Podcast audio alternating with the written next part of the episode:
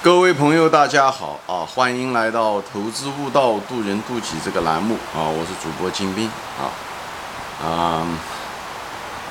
今天呢，我们这个谈论的这个主题呢，就是叫做是人性中的很重要的一个东西，就是所谓的贪婪啊！因为很多网友让我希望能够谈一谈，嗯，那我今天呢就谈一谈。其实我在别的节目中也都谈到过，特别是在投资中啊，人性中的贪婪带来的愚蠢和非理性啊。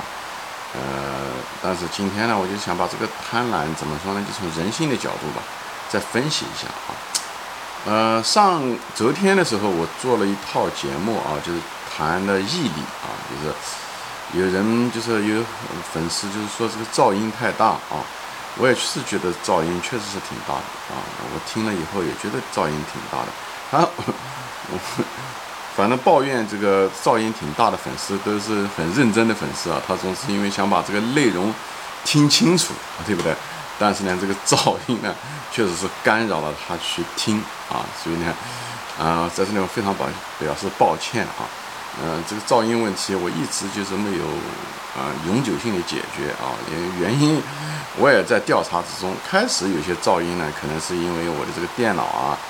离我的这个录像机离得太近啊，或者有的时候把电话一些电器啊离电话嗯太近，以后我就把这些东西呢都拿掉了。但是不知道为什么有的时候噪音还有啊，有的时候的噪音呢是因为我在录像的时候呢是外面在下着雨啊，那种沙沙的那种下雨啊。但最近这一次做了五集这个关于毅力啊，它噪音变得很大。我也找找这个原因啊，我后来我发现有一种原因可能是，可能性很大，就是我这个周围啊，因为我们家是院子，因为这边都是郊区嘛，啊，纽约外面的郊区，所以呢，就是它前后院呢都是我们家是这两层，所以呢前后院呢都是树啊、草啊这些东西啊，所以外面有很多昆虫。有蟋蟀啊，有各种各样的秋虫，都说不清清楚的名字的那个虫，各种各样的虫。以后我再猜想啊，可能是因为这个夏天快结束了，所以这些秋虫啊，它老是在互相的这个鸣叫，就争鸣啊，争鸣斗艳啊，其实就是为了寻找配偶。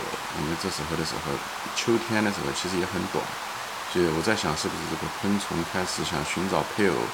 交配就像夏天的知了一样那样叫啊，他们也是通过这种方式来寻找配偶，通过这种震动寻找配偶。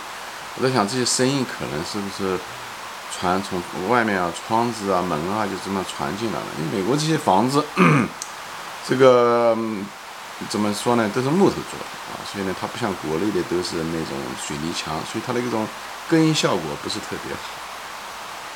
所以做个试验嘛，我猜想是这个方面的原因啊，做个试验，所以我把门窗呢就尽量关上，所以在这下面做啊，我我我比较喜欢这个位置，因为这个位置，呃，光线比较好啊，我不喜欢待在我自己这个书房啊，那个书房里面就是，嗯，光线不如这，因为做这个录像这个视频啊，就是还是需要很不错的光线，因为我这面前大概有十几个灯嘛啊，上面这个。嗯，天花板上有十几个灯，这样的话，这个布光、采光啊，效果好一点啊。我也喜欢在楼下看书啊，所以希望大家包涵。我们做个试验啊，如果这一集如果声音还是那么大，那我得再找别的原因，也许是这个，嗯，播音器啊，呃，这个 speaker 可能是有点问题啊，那我到时候再换，好吧？那今天就废话那么多，我就 进入我的主题，就是谈这个贪婪啊。其实我们都知道。贪婪啊，是人性中的一个很重要的一个方面啊，是我们与生俱来的啊。也有些东西呢，其实也是后天培养的啊，这两个都有。所以这个贪婪这个东西又有先天的啊，它又有后天的，这是人性中非常重要的一部分。所以佛教中就是说要这个什么贪嗔痴慢疑啊，这个人性的弱点要把这几个 去掉啊。所以这个贪是在这个人性这个佛教中的这个东西是第一为首，人性弱点中的第一个啊。其实研究人性嘛，就是你从有些东西是我们基因里面带来的啊，就从进化的角度来说啊，就从进化的，我们就是有这种动物性啊，就是这我们我前面说了，我们人是借了动物的躯壳，嗯，投胎了我们的灵魂，所以我们身上这个躯壳中就。这个动物的这个性质，动物是几百万年啊，甚上亿年演化过来的，进化过来的，所以呢，我们身上呢，嗯，拥有着它这种动物的属性，特别是在嗯生活环境非常恶劣的情况下，所以它是一种贪婪，是一种进化的结果啊。当年的时候，我们做山顶洞人或者动物的时候，我们当然希望我们的利益是最大化，对不对？我们希望。弄到的食物越多越好啊！当时当然了，动物它也不是漫无目的的贪婪啊。比方说，一个狮子，它猎取一个羚羊，它吃饱了，它就不会还在想猎取另外一个羚羊，你那个一次猎取一百个羚羊，它不会做这个事情，对不对？但是现在的人类呢，嗯嗯，比这个动物哈这种贪婪是有过之而不及啊，而无不及啊。我们是青出于蓝而胜于蓝啊，对不对？狮子吃饱了羚羊，它就不会。滥杀无辜啊！但是我们是多了以后还要多啊，多了以后还要多啊！这一辈子挣了一百万不够挣一千万，一千万不够挣一个亿，一个亿不够挣，恨不得是一万亿世界首富才好啊！但那个玩意对你本人有什么？对你的身体有什么用处呢？对你这个各个方面真的有那么用处吗？其实也没有。这就是我们贪婪的趋势啊！所以我们比动物还动物，从某种角度来说啊，那我们是从动物而来。但是我们却青出于蓝啊，胜于蓝啊，是在开玩笑啊。所以呢，就是研究人性的时候，一个主呃很重要的一个出发点，就是从这个动物性啊。动物性就是希望，嗯，食物越多越好，因为你今天有了食物，你不代表明天有。所以有的像松鼠啊，对不对？它就是它跟狮子又不一样，它对不对？它在嗯，像这个季节的时候，那个。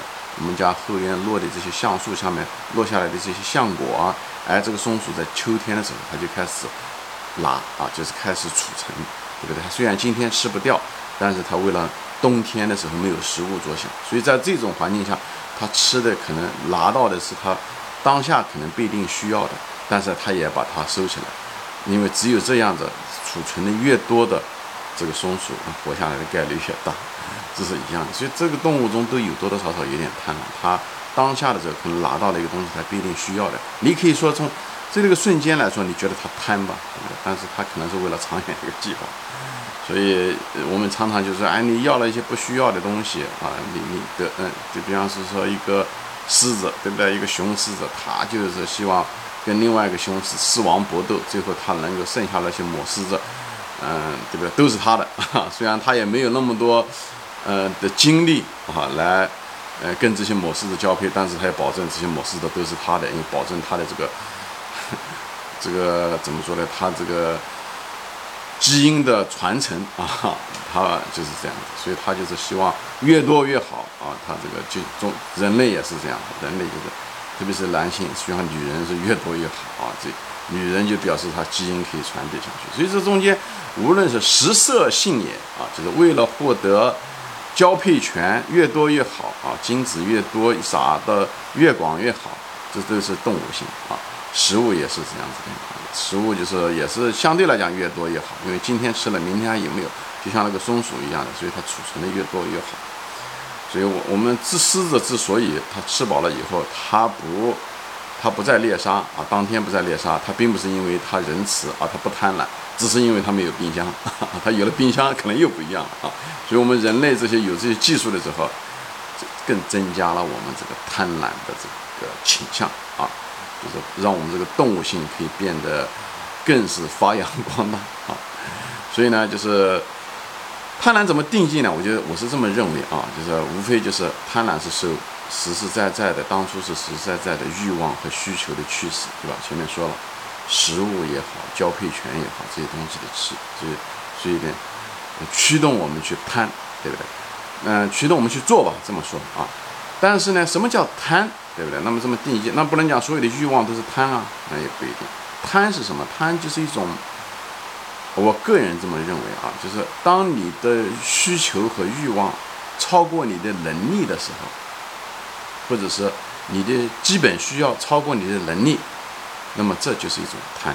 我个人这么认为。当然了，你的需求如果过分的膨胀，不需要那么多，你也去想得到，那么你也许能力够了，那么你所获得的那些东西，我个人认为也是某一种贪，这是道德上的贪啊，就是因为你拿了以后，可能你别人就没有了，你又不需要那么多，你又去拿，就占有了很多资源。比方像一些有钱人啊，在社会上面很多道德卫士就是说那些有钱人占用不必要的资源，他也不需要，他也把占了啊，他不给别人啊，贪得无厌的去挣钱，把。啊，就是这样的，占有了过分的嗯社会资源，那是道德层面。我在这方不谈这个道德层面啊。我前面说了，我的节目不想成为一个道德的一个平台啊，我只是想谈道理，不谈太多的德方面的东西，并不是我不尊重道德。我本人，嗯，怎么说呢？呃，有洁癖啊，就是在道德上面是有洁癖的，我尽量的不违反我的道德的原则。但是我不能讲，因为这个我在这个网上面。因为这个平台是人生悟道，所以我不想成为一个道德的卫道士啊。嗯，卫道士的人很多啊，让他们去，嗯，去做这件事情。我只谈了人生的一些道理啊，尽量的把那个道理呢给他讲透啊。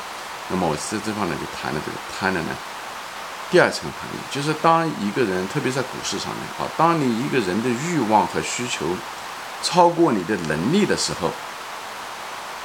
你要想满足自己的欲望和需求的时候，你能力又不够的时候，这之间的一个差值，对不对？这差值越大，也就说明你贪的程度越大。所以这就是我对贪的理解，它就是你的需要和需求和能力的差异啊。这个东西很重要啊，我们就分析一下。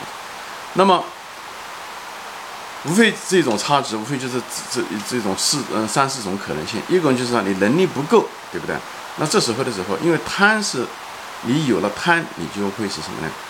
眼高手低，对吧？就是你需要的东西很高很多，但你能力有限，你又想做那件事情，那是不是给你自己带来了一个不必要的风险？不，这个风险最后出来混都得还，最后呢就会成为你的一个成本，你要为此要付出代价。就说俗的话，就是你要为你的贪要付出代价，就迟早要付出代价。有的时候当时就立竿见影，就让你付出代价；有的是时间长了以后。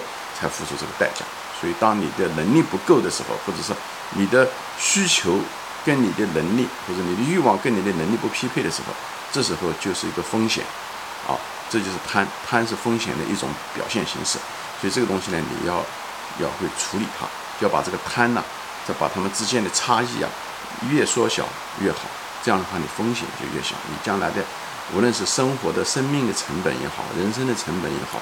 它在股市中的成本风险，呃，代价就会小，好吧？那么这个地方无非就是几种可能性，对不对？一种就是说，当你能力不够的时候，对不对？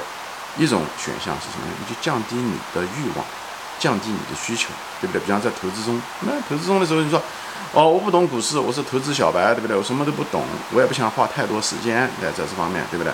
那这种情况下的时候呢，你就把你的欲望，就把你的期望。给它降低下来，对不对？比方说，我定投指数基金啊，对不对？我不懂股票，对不对？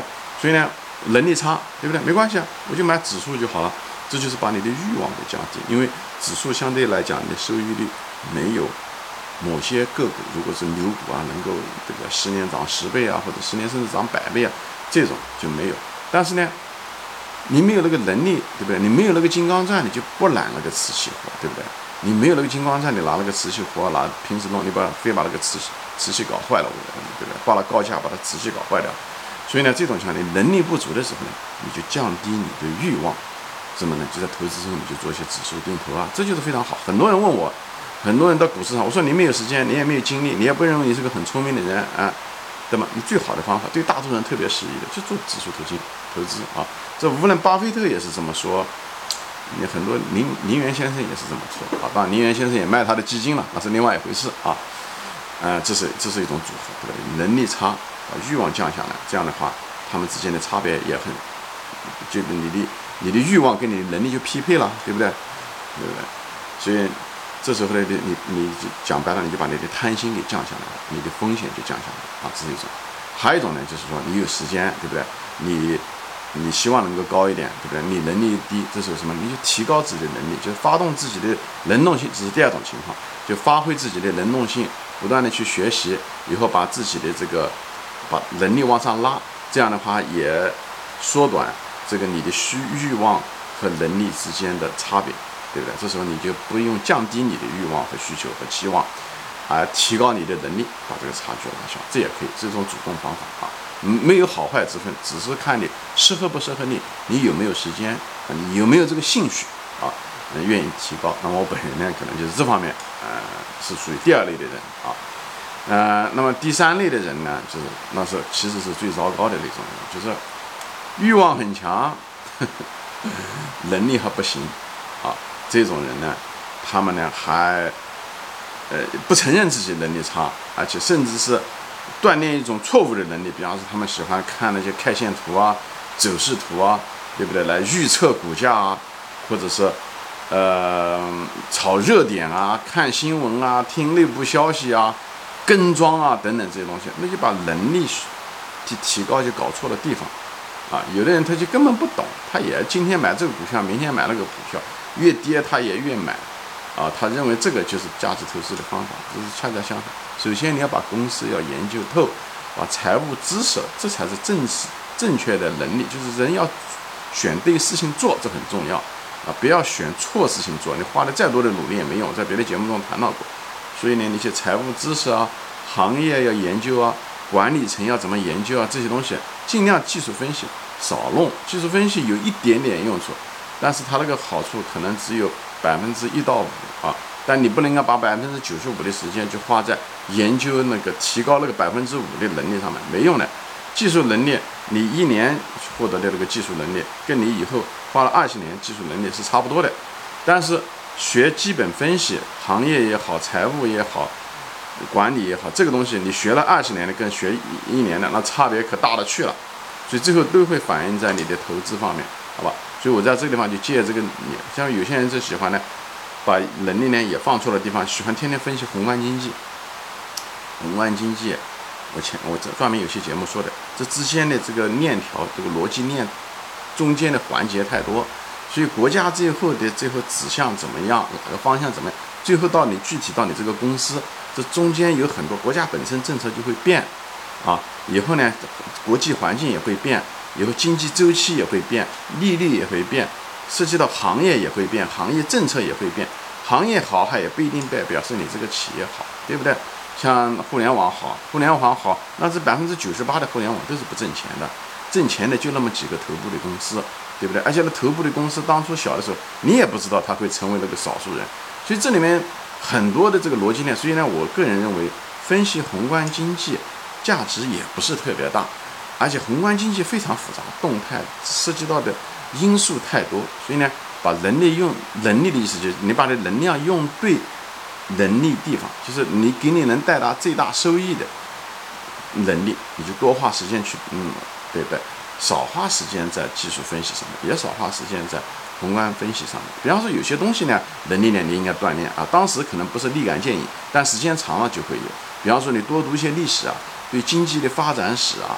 对，嗯，行业的发展史啊，对企业的这个创业史啊，这都会帮助你鉴别这个行业以后是朝阳行业还是可以，嗯，夕阳行业啊，这管理层行还是不行等等，这会有，嗯，政治这个感更是很强了。我想大家最近这段发生的事情，大家都能看到，这个东西都是像灰犀牛也好，还是黑天鹅也好，这个呢，你要靠靠平时的一些政治素养的一些培养，也非常有用啊，不是立竿见影。